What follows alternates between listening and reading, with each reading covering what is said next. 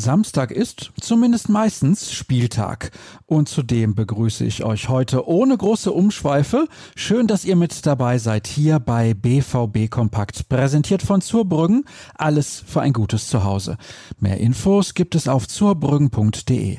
Mein Name ist Sascha Staat, den kennt ihr, aber was ihr noch nicht kennt, sind die Neuigkeiten, die ich für euch vorbereitet habe. Also legen wir direkt los und zwar ganz traditionell mit unserem Rückblick.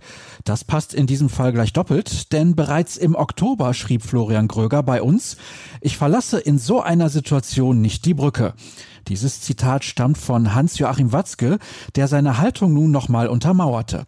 Ich kenne meine Verantwortung gegenüber des Vereins sehr genau.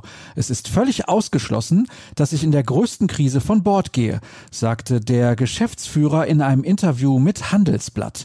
Er habe noch keine grundsätzliche Entscheidung getroffen. Sein Abschied Ende 2022 sei aber nicht mehr so tief in meinen Gedanken wie vor der Pandemie, meinte Watzke. Weitere Aussagen stehen im Artikel auf unserer Internetseite. Ebenfalls auf die Vergangenheit berufen sich die 09 Fakten zum Spiel gegen Arminia Bielefeld.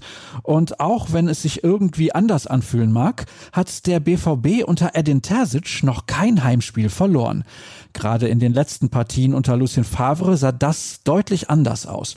Dazu kommt eine schwache Bilanz der Gäste gegen Mannschaften, die aktuell in der oberen Tabellenhälfte stehen. Bielefeld hat in diesen Duellen bisher erst zwei Punkte geholt. Unter anderem den Zähler bei den Bayern im letzten Auswärtsspiel, der nach dem 0 zu 3 gegen Wolfsburg aber nur wie ein Strohfeuer anmutet.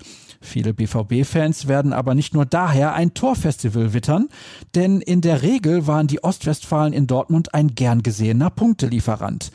Den Schwarz-Gelben gelang beim klaren 11 zu 1 im November 1982 ihr höchster Bundesligasieg. Als die Arminia das letzte Mal zu Gast war, kam es zu einer Rarität. Nicht nur das Ergebnis von 6 zu 0 für die Borussia ließ aufhorchen, sondern auch ein zweifacher Torschütze. Im Zeitspiel schaut Lukas Wittland genauer zurück auf ein ganz besonderes Spiel. Besonders ist die Begegnung natürlich auch für Amos Pieper, der in der Jugend beim BVB spielte und sogar zweimal deutscher Meister wurde. Seine Freunde würden dennoch ihm die Daumen drücken, sagte er im Rahmen der Bielefelder Pressekonferenz. Ob es zur Überraschung kommt, seht ihr wie immer bei einem Spiel am Samstagnachmittag beim Pay-TV-Sender Sky.